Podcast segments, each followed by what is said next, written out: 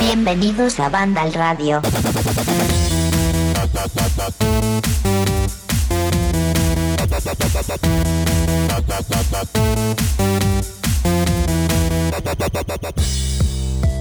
Bueno, propicios días, tardes y noches, amigos de Vandal, ¿cómo estáis? Soy Saul González, no, no soy José de la Fuente, estamos aquí en un nuevo Vandal Radio, una edición light voy a llamarla porque nuestro conductor habitual del programa, José de la Fuente, pero como había esta semana dos análisis bastante importantes y demás, pues hemos querido seguir con el formato podcast para traeros estas dos importantes novedades que ahora os voy a hablar de ellas. Y bueno, conmigo aquí tengo, como siempre, Alberto González. Hola Alberto, ¿cómo estás? ¿Qué tal? Muy buenas, Saúl, qué maravilla. Yo creo que eres un buen conductor del programa y un buen sustituto al gran José de la Fuente. Yo estoy bien y con, ganas, porque este programa, pese a que sea especial o diferente, viene bien cargado. ¿eh? He estado conduciendo además muchos estos últimos días, aunque sea de, de forma virtual, pero bueno, luego os hablaré largo y tendido de Gran Turismo 7. Conmigo también está aquí Jorge Cano. Hola Jorge, ¿qué tal? Hola, muy buenas. Y también tenemos a Fran eh, Matas. Fran, oye, eh, tú que eres eh, gran aficionado a Pokémon, ¿qué te ha parecido el anuncio de Pokémon Escarlata y Púrpura de la nueva generación de Pokémon que parece que está ambientada en Españita? Muy buenas, pues la verdad, primero inesperado, porque al ser el Pokémon Presence en domingo, mm, no, no, me esperaba, ¿no? Que fueran a anunciar algo así muy gordo, ¿no? Pero esperaba que iba a ser el típico programita de, vale, cumplimos eh, el aniversario de la saga, entonces tenemos que hacer un presence, pero así algo, mm, poquita cosa. Pero no, no, no. Eh, hubo mucho anuncio y el más importante precisamente es ese Pokémon Escarlata y Pokémon Púrpura. Yo voy a ir por Púrpura sí o sí. y, a ver, mm, me gusta mucho que me hayan contradecido lo que. ¿Contradicho? ¿Contradecido? Eh, no lo sé, perdón. Eh, lo que dije en el análisis de Leyenda Pokémon Arceus, ¿no? Que. Que comenté que la fórmula del mundo abierto probablemente se fuera a quedar para esa subsaga y tal. Y no, aquí hemos visto este tráiler. Y que evidentemente pues refleja que va a ser una aventura de mundo abierto, una aventura en la que nos vamos a encontrar eh, centros Pokémon en medio de, la explanada, que un mundo abierto que por lo que se ve tanto en el trailer como por un mogollón de referencias que han ido sacando por redes sociales, está ambientado en España, ¿no? Se ven esos eh, molinos eólicos que hay por muchas zonas del país. Eh, la orografía es bastante inspirada en, nuestro país. Y, los iniciales, los Pokémon iniciales me han gustado bastante. Y bueno, a ver, evidentemente, como siempre con Pokémon y no parece que esto vaya a cambiar, eh, lo hacen como lo hacen como churros. El apartado técnico, pues, ha sido una de las críticas del trailer y hay que criticarlo y se seguirá criticando y tal, pero recordad también que suele haber bastante diferencia entre la primera vez que muestran el juego y cuando sale al final. Que al final sigue siendo un juego que no saca provecho de la consola, sí. Pero eh, cambia bastante mejor de lo que muestran por primera vez. Y yo la verdad que tengo muchas ganas de ver cómo adoptan la fórmula tradicional, ¿no? De convertirse en el campeón de la Liga Pokémon a el mundo abierto, ¿no? De, quiero decir, si es mundo abierto, ¿qué te impide ir de repente a por la séptima medalla del gimnasio, ¿no? ¿Cómo van a, te hacer un eh, Snorlax gigante? claro, claro. claro. y, después de lo visto en Leyendas Pokémon Arceus, ¿cómo de distinto va a ser aquí el tema de capturar criaturas? ¿O va a volver a, la fórmula tradicional? O sea, mm, Yo creo que eso es indiscutible, Fran. Se va a volver a la fórmula tradicional porque porque las mecánicas de leyendas son para hacer un estilo spin-off, o eso dijeron al principio. Claro, Quizás han visto que funciona bien y quieren adoptarlas. Pero, pero yo creo que vamos a volver al Pokémon clásico de, toda la vida. Sí, sí, y que no me importaría, ¿eh? Pero también hay un trailer en el que lo que se ven son más bien escenarios que nada de mecánicas, ¿no? Y entonces pues quedan muchísimas cosas en el aire que dan lugar a, la especulación, que es lo que llevo haciendo los últimos tres días en mi cabeza y en conversaciones de WhatsApp. y yo te, quería, yo te quería preguntar una cosa, porque uno de los aspectos que más me llamaron la atención del, del tráiler es, al igual que espada y escudo, ¿no? Intentaban ser un poco eh, similares a Reino Unido y a Gran Bretaña y a todas esas campiñas, ese toque industrial eh, este, que es inspirado en España y en el Mediterráneo, tiene detalles chulísimos, referencias a Gaudí, eh, a los molinos de la Mancha. ¿Qué te parece? Porque claro, es como juntar todos esos memes de Pokémon Españita, llevarlos a la práctica. ¿Cómo te has quedado con eso? A mí, la verdad, me ha encantado. No es la primera vez, o sea, ya llevamos, mm, creo que desde Sol, no, desde X e Y, que se inspiran en, en ciudades de Occidente para, para ambientar los juegos, ¿no? Y aquí, mm, no sé, me ha gustado mucho el tema de reconocer cosas, ¿no? De, de ver una casa, el interior de un hogar, ¿no? Y decir, anda, es que parece un cortijo, ¿sabes? que... Eso, es que parecía Mallorca, parecía un cortijo andaluz, es que hay cosas muy bonitas. Sí, sí, sí, sí, o sea, tengo muchísimas ganas de, de ver eso, cómo lo han adoptado. También hay una especie de gimnasio, ¿no? Que que su diseño exterior es muy similar a la Sagrada Familia, ¿no? O sea, tengo muchas ganas de, de ver qué cositas han, usado como inspiración, ¿no? Para construir esta, esta región que creo que no tiene nombre todavía. ¿y te imaginas también la traducción al español? Si ya son buenas las de, las de Nintendo, ¿no? Localizando bromas, haciendo juegos de palabras. ¿Te imaginas ahora la que pueden liar? Uf, va a ser increíble. O sea, siempre han sido increíbles. Recordemos, no me acuerdo si creo que era en mm, Subió Omega y Zafiro Alpha había una referencia a la pantoja, ¿sabes? O sea, aquí puede ser increíble la localización al español. Bueno, pues ahora que ya tenemos aquí la opinión de todo un experto como es eh, mi amigo Fran, de las novedades de Pokémon. Si os parece, voy a arrancar yo con el análisis de Gran Turismo 7, del retorno de la saga Gran Turismo, que llevaba mucho tiempo sin recibir una nueva entrega. En PlayStation 4 solo recibió Gran Turismo Sport. Y bueno, ahora mismo voy a entrar a hablaros de todo lo que me ha parecido Gran Turismo 7 que he estado con él durante los últimos días.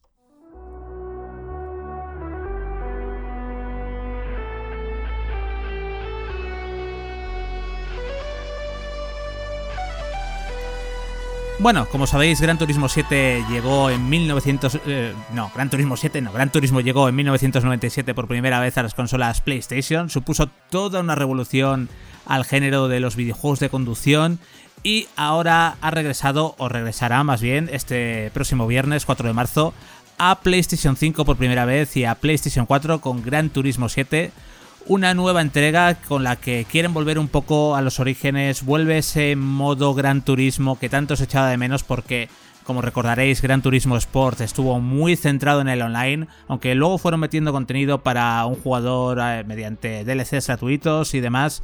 Es un juego que estaba completamente centrado en la competición, en el competitivo, de ahí su nombre, y por eh, eso, pues parte de la comunidad se quejó y ahora pues Polyphony ha querido coger y volver un poco a los orígenes con este gran turismo que yo os tengo que decir que desde la primera vez que arranqué el juego, en cuanto lo descargué y vi la intro, ya supe que iba a ser un juego que iba a ser todo un museo para para los coches.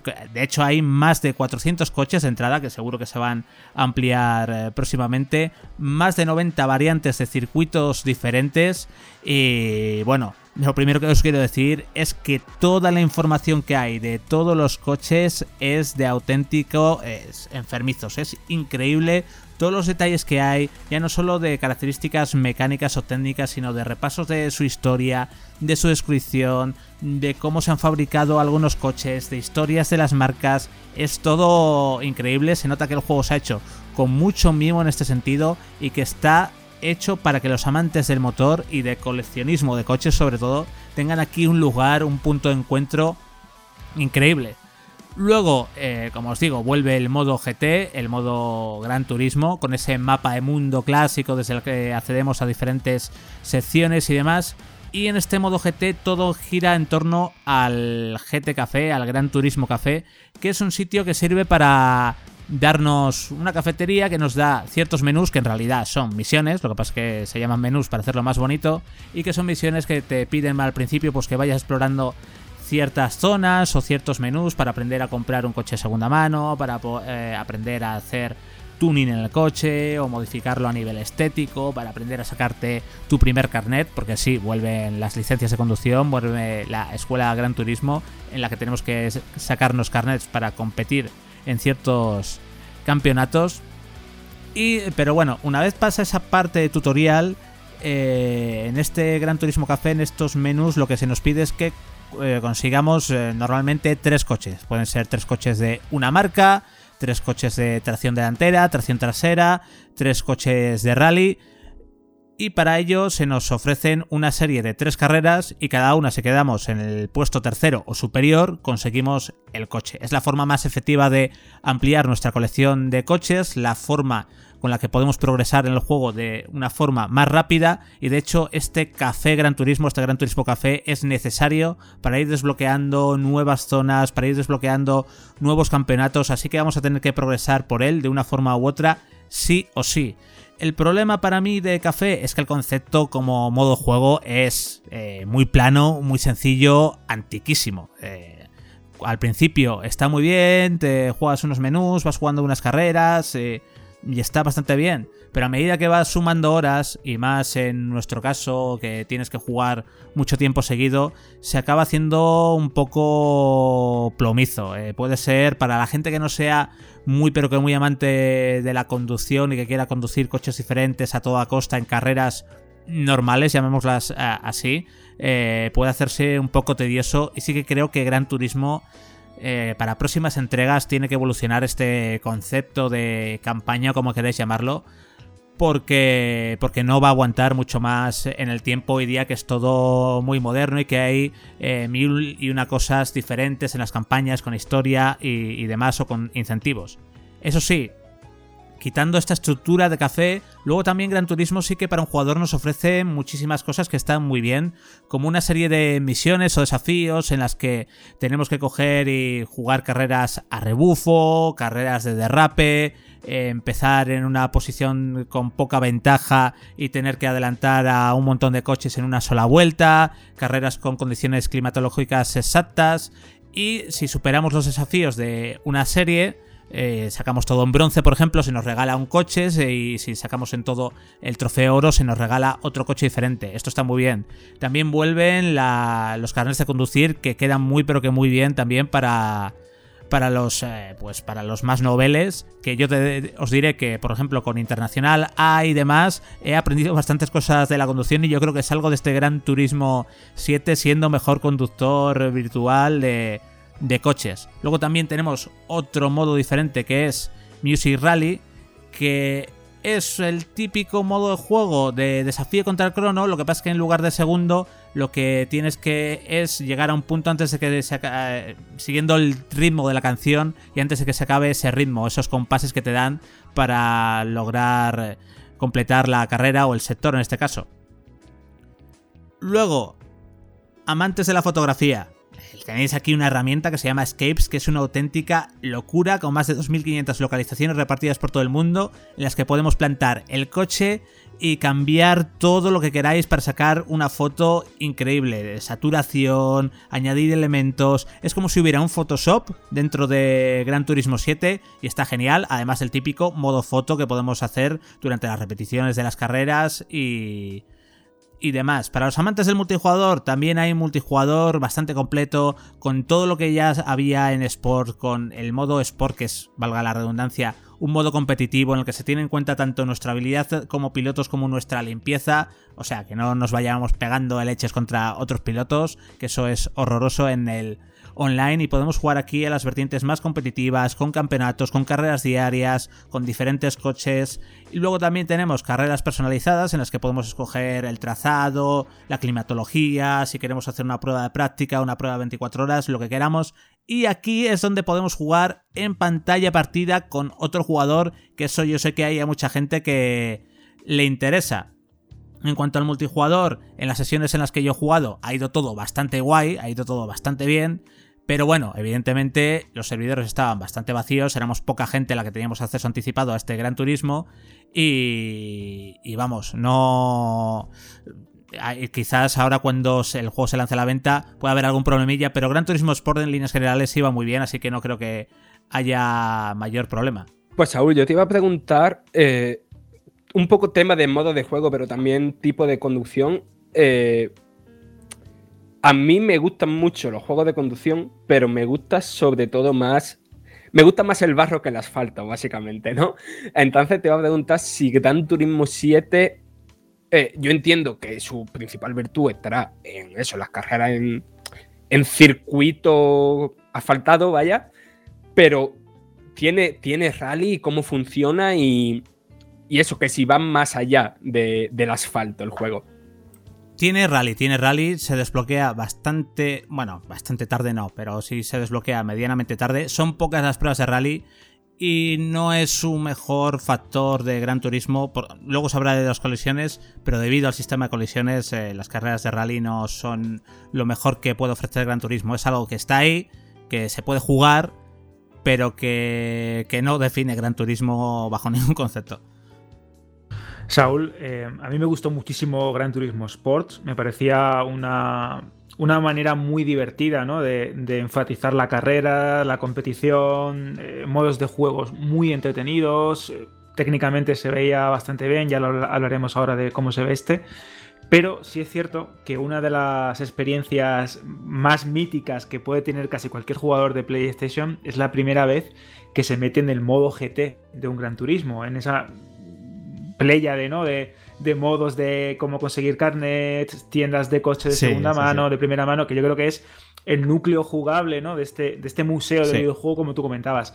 Pero eh, mi duda viene, viene a raíz de.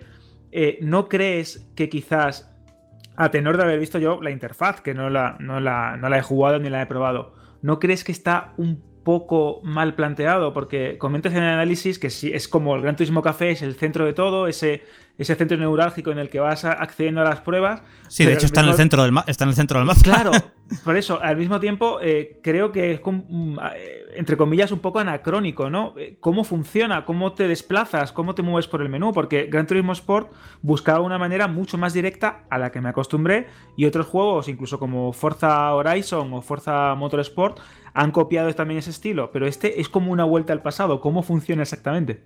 Pues precisamente yo creo que es una de las cosas. A mí me parece que esto les sienta, les sienta bien porque lo diferencia un poco de los típicos menús basiquitos que, o básicos que puede haber eh, en otros juegos que son eh, todos menús muy cuadriculaditos y, demás. A mí me gusta cómo lo tienen, cómo lo tienen planteado. A los jugadores nuevos no se les va a hacer cuesta arriba porque en las zonas se van desbloqueando poco a poco a medida que vas avanzando menús de Gran Turismo Café, entonces es todo muy, es todo muy orgánico vas a aprender dónde está, eh, que, eh, el, concesionario de segunda mano está encima del café enseguida, porque al principio solo vas a tener el concesionario de segunda mano abierto, luego vas a ver y, tienes los iconos y vas a aprender directamente el icono que equivale a, a cada zona o a cada, o a cada modo muy rápido. Entonces no va a haber ningún problema para, los jugadores noveles y me parece que sí que está bastante bien repartido. Las dos zonas de multijugador también están en la parte derecha de la pantalla, los concesionarios están juntos, las zonas de tuning tanto estético como tuning mecánico están juntas también, el modo foto y el modo misiones que son un poco eh, pues eh, el spin-off o las partes más divertidas o, más diferentes de Gran Turismo también están a un lado, eh, a la parte izquierda. O sea que yo creo que sí que está bien distribuido y es muy intuitivo porque te lo van presentando muy poquito a poco, quizás demasiado poco a poco, de hecho. Yo, Saúl, quiero que explique ya las sensaciones a los mandos, la conducción, que al fin y al cabo es lo que más tiempo vas a estar haciendo, se supone, en el juego. Sí, sí, sí, desde luego al final... Yo creo que de hecho quieren potenciar que la gente pase conduciendo la mayor parte del tiempo porque es donde están las fortalezas de Gran Turismo 7 y es una simulación marca de la casa. Eh, Gran Turismo 7 es un juego muy simulador en unas cosas y es un juego muy arcade en otras cosas. Las sensaciones a, los mandos, tanto a la hora de acelerar, frenar, girar, ver cómo se comporta el coche dependiendo si tiene tracción delantera, tracción trasera, cómo se alteran eh, el comportamiento del coche con las modificaciones, o si te has pasado de frenada, o si aceleras con un coche que es muy potente en mitad de una curva y, mandas la dirección trasera a hacer espárragos. Todo eso, todas las sensaciones de, de volante, conducción pura, son exquisitas, diría, excelsas, hasta que intervienen factores externos como son las salidas de pista, y las colisiones con otros coches o cuando te pegas un leñazo contra el muro. Ahí Gran Turismo 7 no es un simulador, es un juego arcade como el más arcade que puedes eh, plantearte a, a, la cara y para mí eso le quita... le quita muchos enteros eh, a las fórmulas de simulación porque si el comportamiento del coche es muy bueno pero no tienes casi penalización por salirte de los sitios. Casi no hay reglas, puedes meter un mamporrazo que no te van a sancionar a otro coche. Y si te pegas contra. Si vas de frente contra un muro y te pegas y justo cuando te estás pegando giras el volante hacia donde tengas que ir, el juego te lo recoloca, te hace un giro de como de 90 grados o 45 grados, te lo recoloca y sigues para adelante. Esto era un clásico, recuerdo yo las primeras entregas, que te ponías a jugar a lo guarro y en las curvas te apoyabas, te apoyabas en los rivales. Aquí puedes, puedes, sigues, sigues pudiendo. Pues, Sí, luego en el multijugador no, ¿eh? En el multijugador esto se penaliza muchísimo. Pero en el modo para un jugador, yo he jugado en difícil además. O sea que, que si me dices, no, es que es por jugar en fácil, que seguro que te quitan. No, no, no, no, no. Yo he jugado aquí en difícil, y me la he jugado y, y nada, no hay. El, tema de las colisiones le quita. Le quita. Sobre todo porque. Eh, si te sales de circuito, sí, evidentemente puedes perder algo de tiempo, se te puede ir un poco el coche, pero no tanto como debería. No es una penalización tanta como para que no merezca el riesgo, sobre todo cuando estás aprendiendo un circuito nuevo durante las primeras curvas y en las primeras carreras que corres en un circuito que lo vas aprendiendo y mientras lo dominas o no, compensa pasarse de frenada a veces y pegarse un piñazo porque casi no pierdes no pierdes tiempo. De hecho, hay veces que diría que incluso compensa más pegarse un piñazo a veces que frenar de más y luego salir muy lento de la curva. Eh, y luego, en cuanto a la IA, el comportamiento de los conductores es eh, muy bueno, son muy limpios, eh, corren muy rápido, se ve cómo hacen la trazada muy pero que muy bien, cómo intentan adelantar y demás. El problema de la IA es que se confunde en Gran Turismo, y esto es endémico también de Gran Turismo, se confunde inteligencia artificial con hacer tiempo, simplemente tiempos de vuelta más rápido. No hay equivocaciones en la IA. Eh, están asumido que, el que está el penúltimo, porque siempre empezamos últimos eh, en, todas las carreras, que el que está el penúltimo va a una velocidad, el que está el primero va a otra velocidad y van a mantenerse a esa velocidad toda la trazada sin cometer ni un solo error y quitando las carreras de, rally por algún salto raro que hacía la IA y se iba a freír espárragos, no ha habido eh, en un montón de carreras que he jugado ni una sola bandera amarilla y los pilotos profesionales se equivocan y provocan banderas amarillas aunque sean los adelantamientos. Claro, es que te iba a decir eso. Entonces eso le quita mucho, le quita empaque a, Gran Turismo 7 como simulador. Como juego de carreras, bien, pero como simulador le quita mucho empaque. Claro, Saúl, yo te quería preguntar precisamente eso, porque una de las cosas que sí me gustan mucho de los últimos juegos de, simulación, de Assetto Corsa, de incluso el Forza, es que muchas veces ves cómo la inteligencia artificial te produce esa sensación de te va a cerrar el paso de una manera un poco más eh, guarra, por así decirlo, eh, que se equivoque en una trazada, que tome la curva interior de una manera distinta, que te permita esa ventana de oportunidad y que no sean tan perfectos y eso genera pues una sensación de que estás conduciendo de una manera más realista, recompensa al jugador porque ves que tienes como una posibilidad de adelantar y al mismo tiempo eh, aumenta la sensación del, realismo. Y más cuando estamos hablando de que en este juego, si no me equivoco, han mejorado muchísimo el tema de la simulación de, desgaste de neumáticos. Sí, sin duda, sin duda, sin duda. Que hay una serie de elementos, la temperatura del asfalto, el, tiempo climático, que quiero que lo, expliques ahora, cómo funciona la meteorología en el juego, pero joder, si me estás diciendo que es, es el típico circuito en el que el octavo funciona de una manera, el séptimo de otra, y simplemente vas intentando batir el tiempo que tiene el conductor delante, pues creo que le resta un poco de, empaque a, la experiencia. Gran Turismo es un juego de extremos, extremadamente eh, increíble en unas cosas y extremadamente normalito en, otras como las colisiones o el tema o el tema de la IA que ha mejorado pero que no tiene un comportamiento natural. Yo lo que quiero de una IA eh, en mi caso, es que tengo un comportamiento de, piloto natural o, de enemigo natural en otros juegos y demás. Quiero que se comporte como una persona. Para mí, una buena IA es la que se comporta como lo haría una persona. Otra cosa que tenga más habilidad o menos, ok. O que sea más patoso o menos, pero, pero que quiero que se comporte como una persona. Y aquí no lo parece.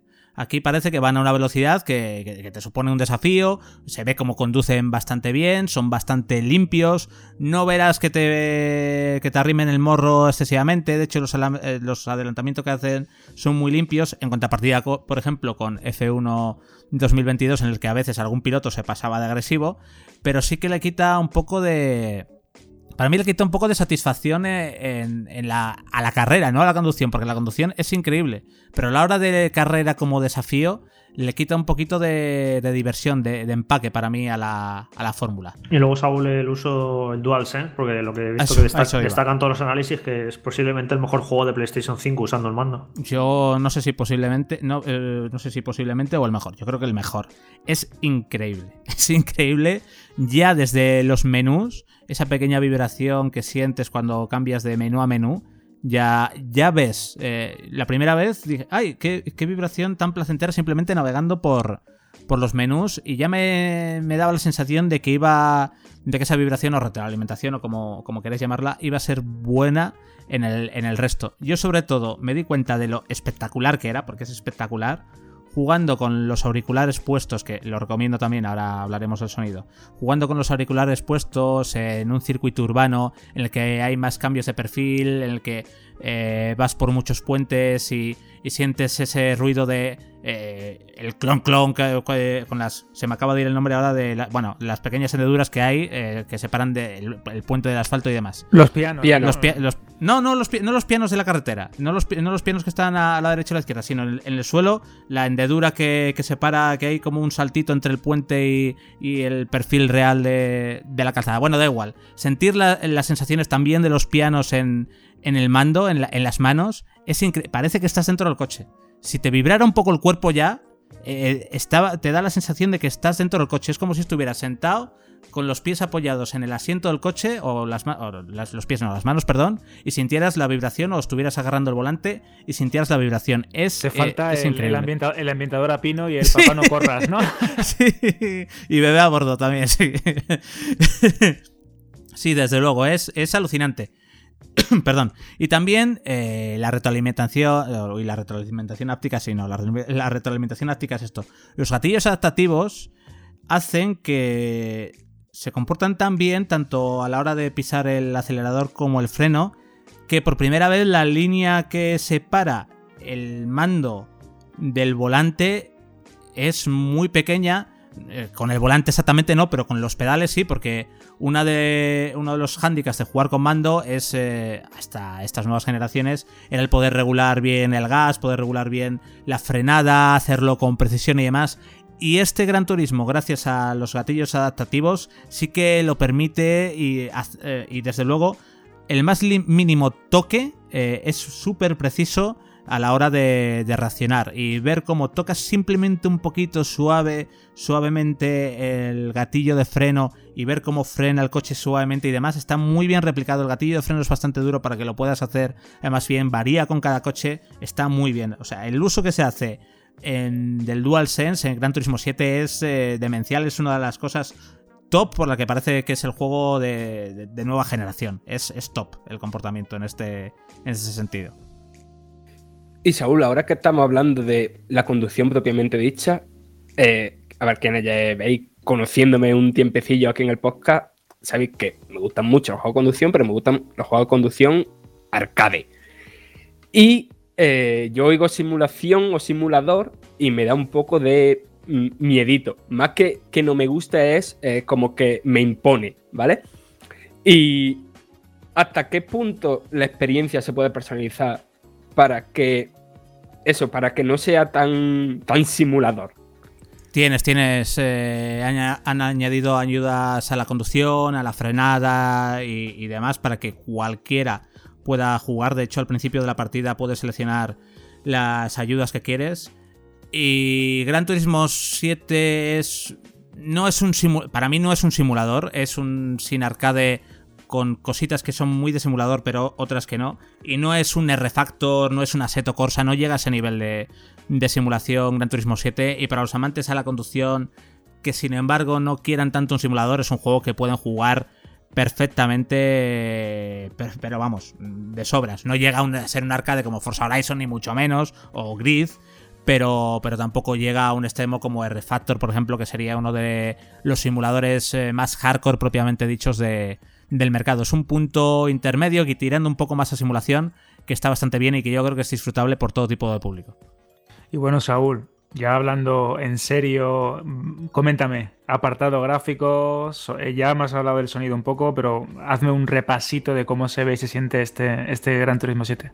A mí a nivel técnico me ha parecido la leche, el techo gráfico hasta ahora que hay, hasta ahora luego lo que venga en el futuro, pero hasta ahora me parece un juego con.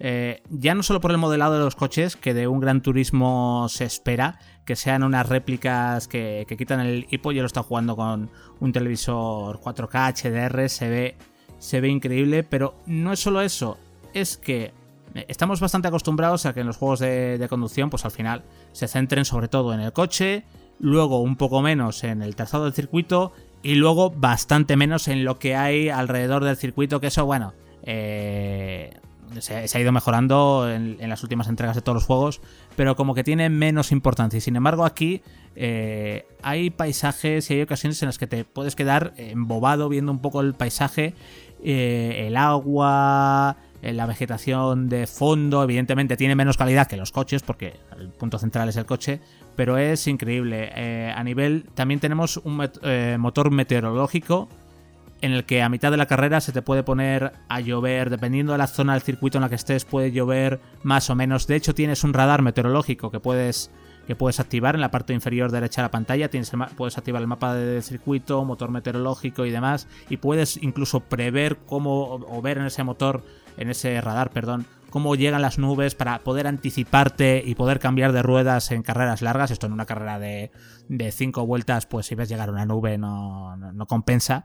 Pero en carreras largas puedes prever incluso y hacer el cambio de, de neumáticos. La conducción es muy diferente cuando, cuando hay lluvia, muchísimo muchísimo. Y luego otra de las cosas que hay que son muy destacables es la iluminación.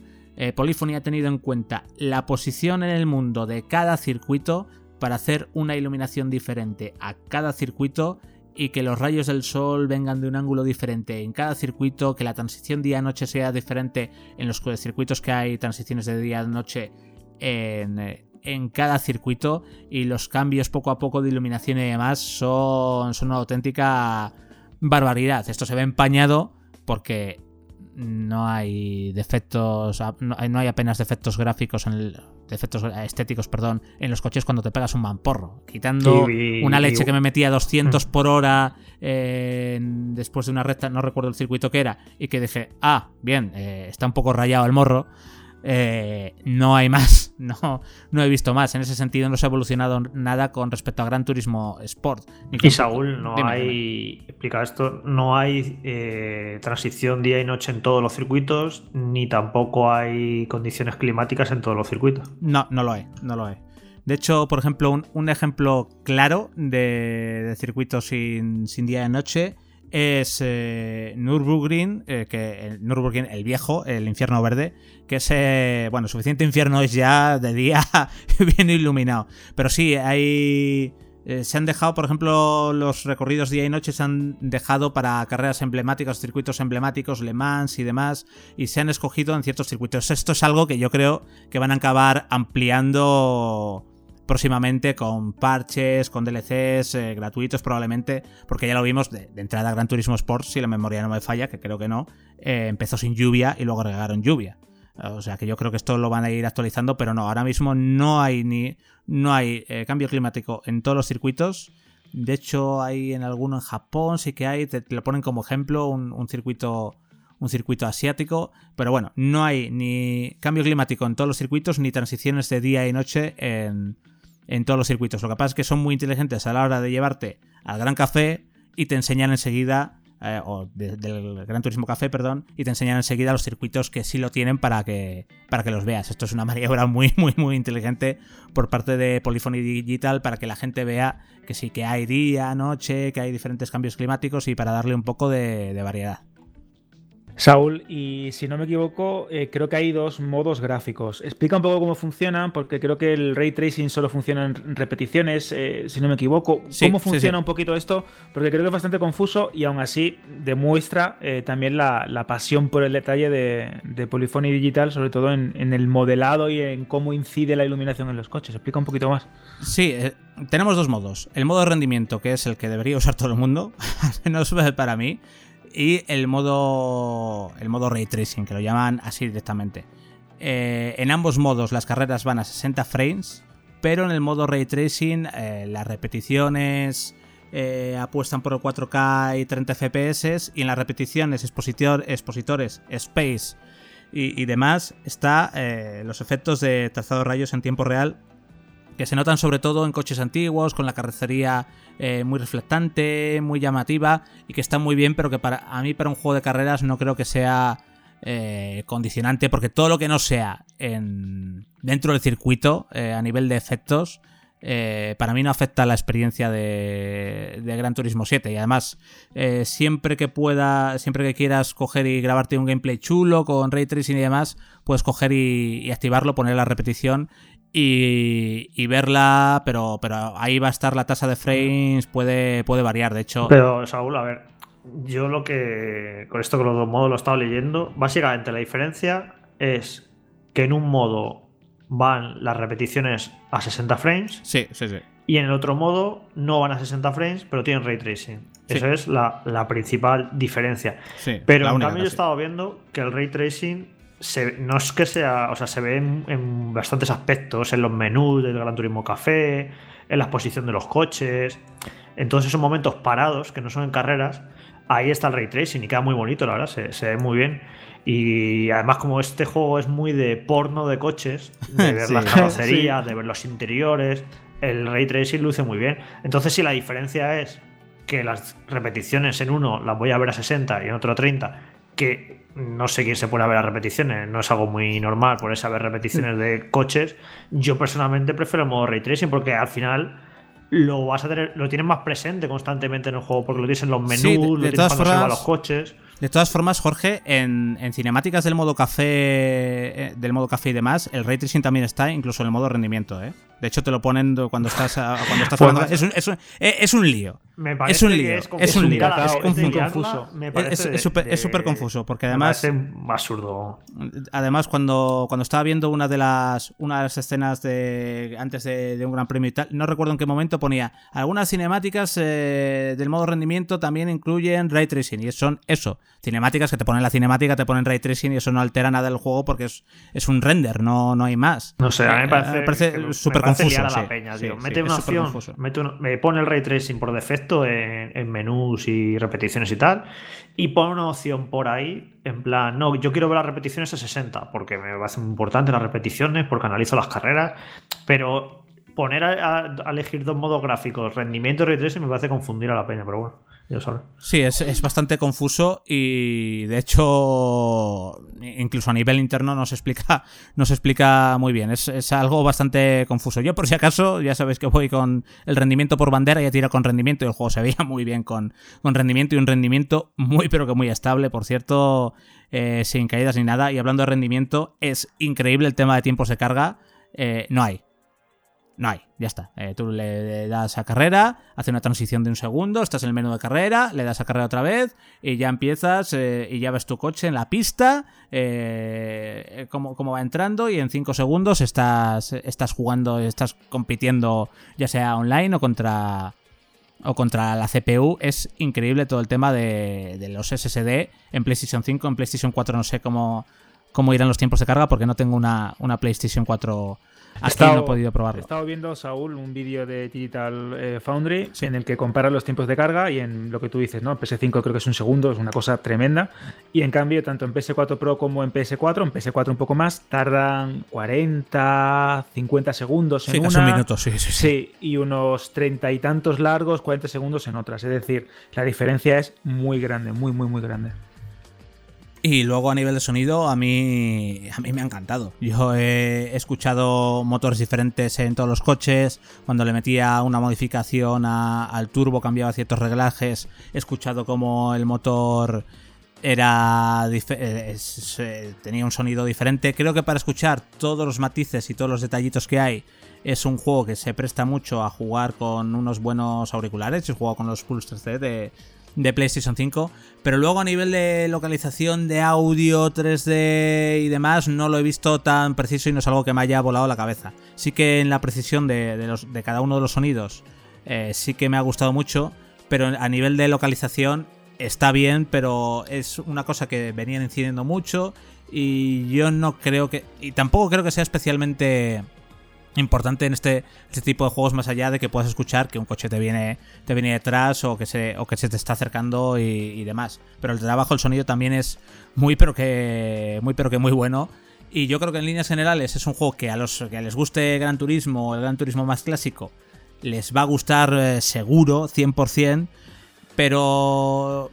Y al resto de amantes de la conducción eh, tiene sus cosas buenas, que ya les hemos dicho, y también tiene esa parte tan arcade con las colisiones y con los daños que contrasta mucho y que para mí es, eh, es un juego al que en ese sentido le falta quizás un poco más de, equilibrio, pero vamos, eh, yo he disfrutado muchísimo y yo creo que a los amantes de la conducción les va, les va a molar mucho este Gran Turismo que, que además como museo a los coches es increíble.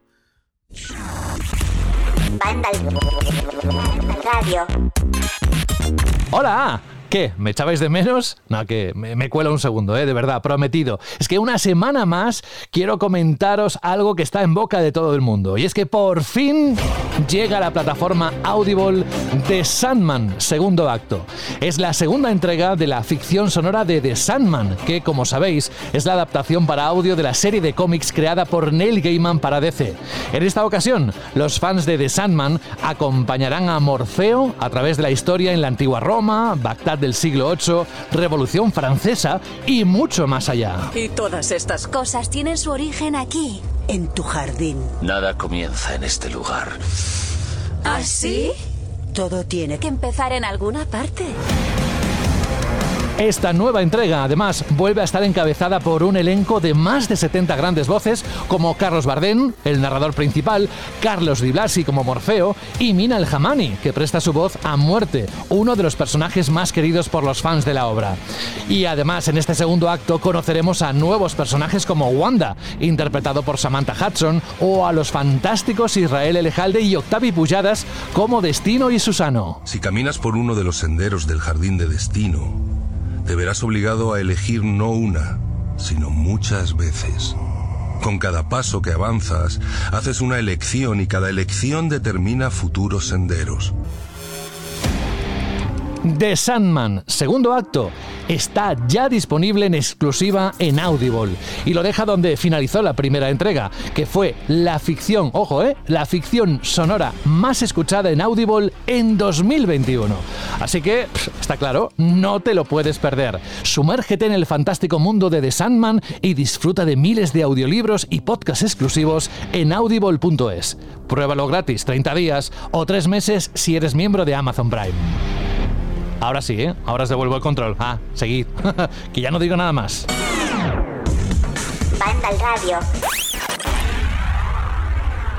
Bueno, después de esa interrupción de José, que tenía que hacerse caer por aquí, o dejarse ver o escuchar, mejor dicho, ahora, Fran, es tu turno con Triangle Strategy, el nuevo juego para Nintendo Switch de Square Enix, de los creadores de Octopath Traveler. Y bueno, te dejo a ti que nos cuentes lo que te ha parecido, que has estado jugando estos días y a ver qué podemos esperar de este nuevo juego de rol para Nintendo Switch. Vale, pues a ver, lo primero, aclarar que me ha gustado muchísimo, que al principio, o sea, no sé, quien leyera las impresiones que publiqué en Vandal, eh, a lo mejor le dio la sensación de que estaba un poquito reticente, y la verdad es que lo estaba, pero al final me ha atrapado de una manera increíble este, este Triangle Strategy que una puntualización, eh, el estilo visual este H2, 2D eh, es verdad que es el mismo de Octopath Traveler, pero no es de los mismos creadores. Esto lo hace Ardink eh, bajo la producción de Square Enix y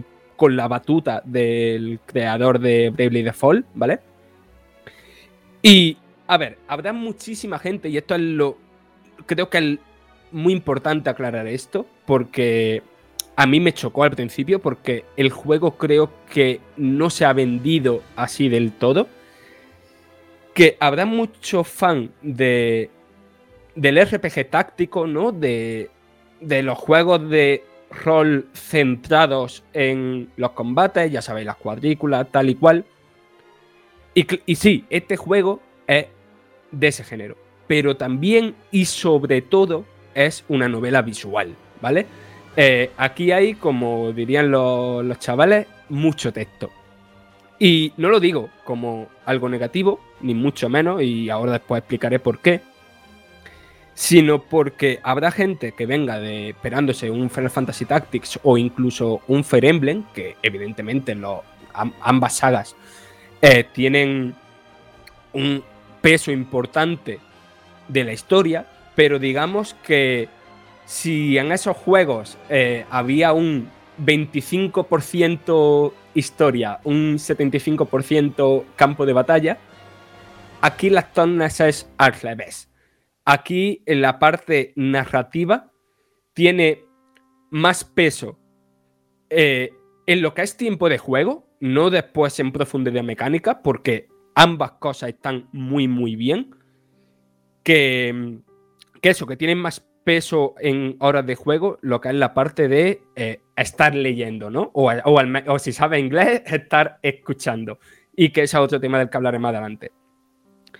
Eh, pero sin entrar en demasiado detalle de la trama y tal, eso ya lo tenéis en el análisis super tocho que, que habrá publicado en Vandal cuando, cuando estéis escuchando esto. Eh, es un juego que básicamente te hace interpretar a un estratega en una historia de temas geopolíticos, de temas éticos, de temas de corrupción, de temas de poder, de temas de mm, naciones enfrentadas, de nobleza, de racismo. Se tratan muchísimos temas y eh, deja, entre comillas, en tu poder el cómo va evolucionando la trama, cómo va evolucionando el conflicto. Es una historia con un mogollón de ramificaciones que vienen afectadas tanto por tus decisiones como por tus convicciones. Y hay, que separar esto de las decisiones de las convicciones porque ambas cosas influyen y son diferentes. Eh, creo que es mejor que empiece por lo de las convicciones. Eh, el protagonista, ¿no? Serinoa, tiene un. Como en muchos juegos, ¿no? Por ejemplo, en. No sé, Mass Effect, ¿no? Que tienes tu lado bueno, ¿no? Y según las cosas que va haciendo, ese porcentaje de bueno va creciendo, tu lado malo y tal. Aquí mm, tienes tres ideales: la moralidad, el pragmatismo y la libertad. Eh, ¿Qué pasa? En las conversaciones que, vas teniendo y van poniendo la balanza ¿no? de tu personaje hacia una de esas eh, convicciones. Pero no solo las decisiones que vas, que, vas tomando en las conversaciones, sino también hay un mogollón de sistemas ocultos que van afectando a, a esa a, esa balanza de convicciones, ¿no? O sea, lo típico que se dice de no eres lo que, lo que dices, eres lo que haces, aquí se tiene muy en cuenta. Es decir, cómo te comportas en la batalla, eh, el, cómo es el nivel de profundidad que exploras los escenarios. Hay un mogollón de estadísticas que el juego no te dice nunca y que, que, influyen en eso, en esas convicciones, y de hecho el juego tampoco te dice. Eh, si estás tirando más por la, por la moralidad o el pragmatismo o lo que sea, o qué decisión, eh, o sea, qué respuesta de diálogo afecta a una u a otra. O sea, es una cosa que el juego te oculta y a mí me parece una, una buena decisión porque, no sé, te da esa sensación de, tú crees que estás actuando eh, conforme a, a lo que sea tu parte más importante, ¿no? De esa ideología, ¿no? Y a lo mejor no lo estás haciendo así. Y a lo mejor después hay consecuencias que no te esperan, ¿no?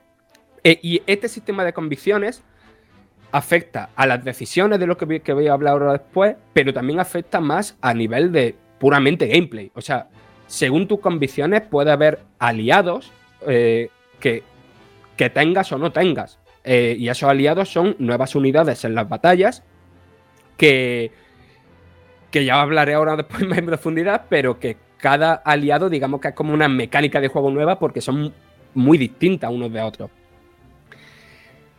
Y después está el tema de las decisiones como tal. Eh, hay distintos puntos del juego, ¿no? De la aventura, en las que hay una decisión clave, en las que es donde la historia se ramifica, ¿no? Y esas decisiones que te suelen poner muy entre la espada y la pared y que son decisiones que más de una vez me han hecho dejar el mando, levantarme y pensármelo bien en plan de... Porque eso es una cosa que hace el juego muy bien. El, el hacerte pensar no desde un punto de vista personal, sino desde un punto de vista mm, geopolítico, ¿no? De, de, hacerte pensar qué decisiones, o sea, qué consecuencias puede tener esta decisión cómo puede afectar, cómo, lo que yo haga ahora, lo que yo decida ahora, puede afectar al a futuro en tanto a la decisión que haga esta otra nación o cómo puede comportarse este otro personaje según lo que yo elija ahora. Pero la cosa es que esas decisiones no son solo tuyas, sino que son una especie de decisiones democráticas en las que seis de tus aliados votan. ¿Qué pasa? Que no, no votan, entre comillas, lo que ellos quieren. Tú tienes el poder de convencerlos. Y para convencerlos, lo que te hace falta es, eh, aparte de intentar razonar con ellos, es información. Y esa información la tienes en unas fases de investigación, ¿no? En las que te mueves por, la, por pequeños entornos, por pequeñas ciudades que son como una especie de diorama y que vas rotando y tal, y vas hablando con la gente o vas encontrando eh, libros que, o notas y tal, y eso te desbloquea opciones de diálogo a la hora de negociar con ellos para que voten lo que tú quieres. ¿Y qué pasa? Son seis aliados y tú. Eh, entonces, al ser tan poco, convencer al máximo número posible eh, es muy importante para que salga lo que tú quieres. Y en caso de empate, tú desempatas. Pero aún así, el sistema muchas veces ha conseguido que eh, no salga lo que nosotros queremos. Que el, cómo íbamos a actuar ante un cierto hecho, ante, eh, no sé, una amenaza de otra nación, o cómo aprovechar tal recurso, o hacia dónde dirigirnos. Eh, la conclusión, la, la votación no ha salido lo que nosotros queríamos y el juego entonces ha avanzado por un sitio que, que no esperábamos y que a lo mejor ni nos gusta, ¿sabes? Pero está guay como cómo el juego te hace asumir eso, ¿no? Y cómo intentas tú después eh, reconducir la situación o, simplemente asumir el, ajo y agua, ¿sabes?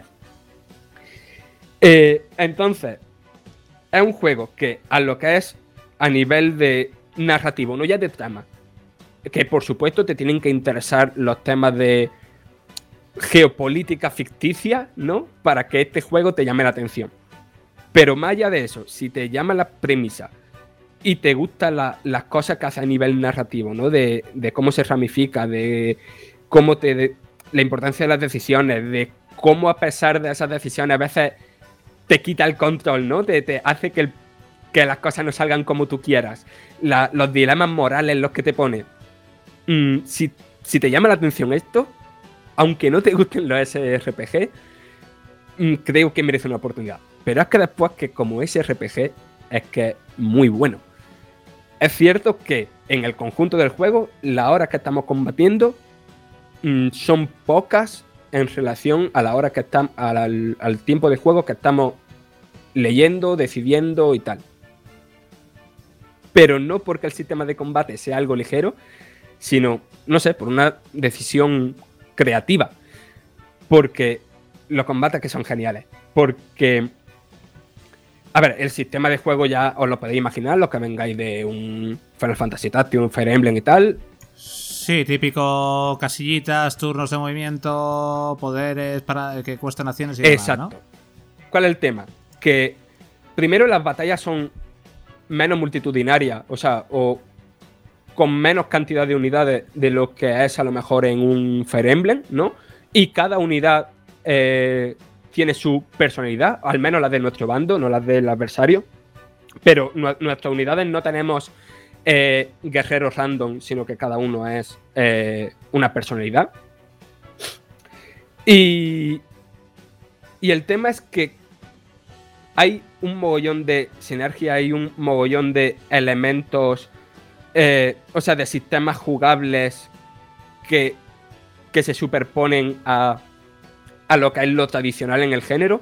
No sé, por ejemplo, desde cosas más o menos sencillas, ¿no? Como el hecho de que cuando tienes, o sea, si golpeas a una unidad enemiga y en la casilla opuesta hay una unidad aliada, se crea un ataque de persecución, es decir, atacan los dos. Si empujas a un oponente contra otra unidad, ambos se hacen daño. Si lo empujas contra una pared, eh, se hace daño de impacto. Si lo tiras desde un precipicio, ¿no? Porque los niveles son muy verticales, que es algo que hay que tener en cuenta también para las unidades con, que vayan con arco y demás.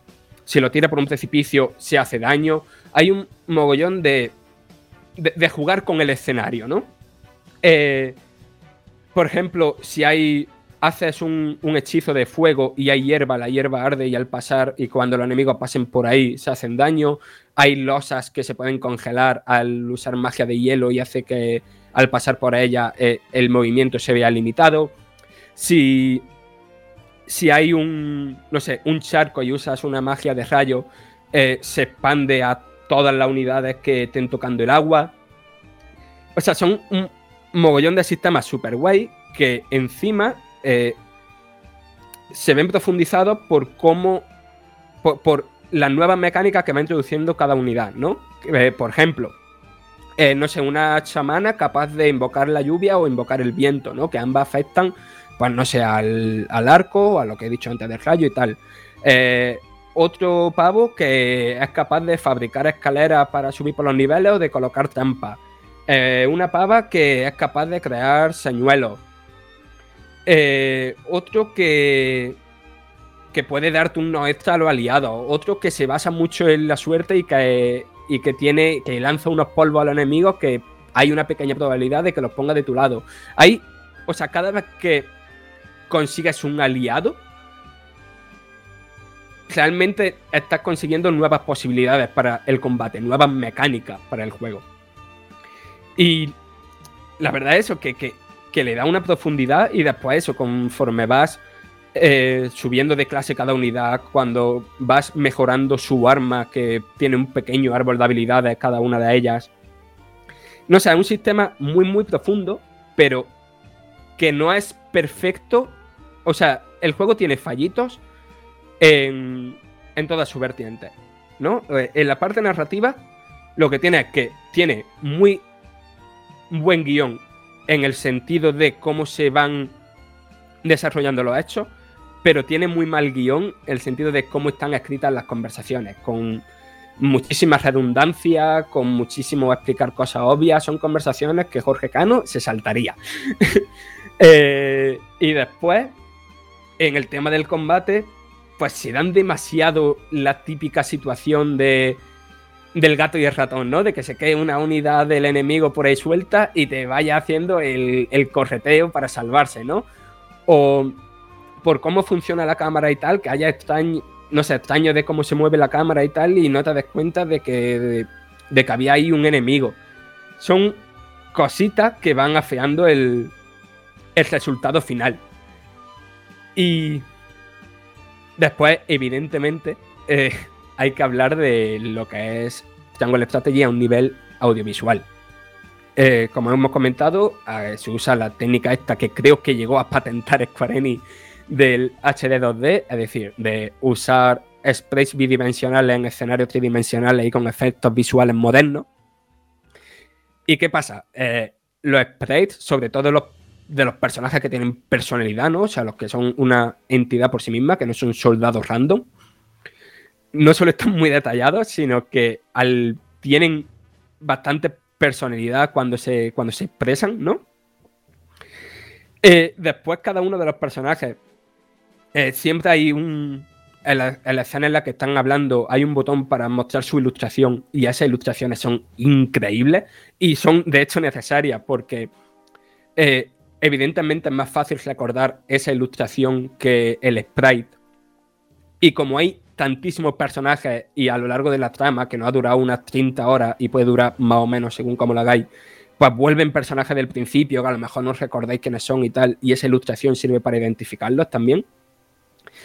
Eh, después los entornos no son muchos porque el juego hace mucho lo de reaprovechar escenarios porque el tablero de juego, ¿no? Digamos que los sitios que va a visitar están ya dispuestos casi desde el principio del juego y lo que se hace es ir volviendo a ellos, ¿no? Pero cada uno tiene tal cantidad de detalle, el interior de, ciertas casas y tal está recreado, o sea, mm, no sé, con mucho, con mucho gusto. Y, no sé, y después el tema de que haya efectos visuales modernos hace cosas muy guay. Hay una catedral mm, con muchísimo con muchísimas vidrieras que no se queda muy bonito el estilo pixelar y que va y que entre la iluminación de manera realista y que se refleje esa vidriera y tal. O sea que visualmente es muy bonito, eh, pero tiene fallitos, ¿no? Como lo que he comentado antes del combate, como estas partes en las que te mueves, eh, estas fases de investigación, ¿no? En las que controlando directamente a Serinoa te mueves por el escenario y tal, parece que el personaje esté flotando por el entorno y se controla raro. A veces el el cursor, ¿no? Para moverte por la cuadrícula en los combates es menos preciso de lo que, de lo que me hubiera gustado. Y después lo sonoro, pues también pasa un poco lo mismo. La banda sonora es mm, espectacular. Ahora mismo no me acuerdo del compositor, pero es del mismo compositor que hizo la banda sonora de eh, Full Metal Alchemy Brotherhood, que mm, no sé, uno de los animes más populares ever. pues eh, del mismo señor. Y vaya, la banda sonora es increíble pero a la vez las interpretaciones de, de los actores de doblaje, ¿no? Que están en inglés, em, se sienten raras. O sea, se sienten como más como si fuera una interpretación teatral que como si fuera una obra audiovisual, ¿no? Que como si fuera una serie, una película, un videojuego, ¿no? Se sienten como un tanto impostadas. Y lo que es peor es que el juego no está traducido, no es que no está traducido, sino localizado al español. Entonces, ¿qué pasa? Que los textos están adaptados y en muchísimas, muchísimas veces no tienen nada que ver lo que estamos leyendo en español en los textos con lo que están diciendo en inglés los personajes. Entonces, a poco que sepáis un poquito de inglés, os va a parecer un poco raro mm, ciertos diálogos. Y no sé más que comentar que, como conclusión, que es un juego que, si os gusta lo que propones a nivel narrativo, os va a encantar. Que el combate está muy, muy bien, pero si venís solo por el combate, os va a aparecer mucho texto. Y que quien venga por la historia, pero le dé un poquito de miedito, ¿no? Por no estar experimentado en el género o por lo que sea, eh, esto del combate por turno, hay cuatro modos de dificultad. Mm, si no estáis versados en el género, siempre podéis bajarla y hacer las cositas más fáciles.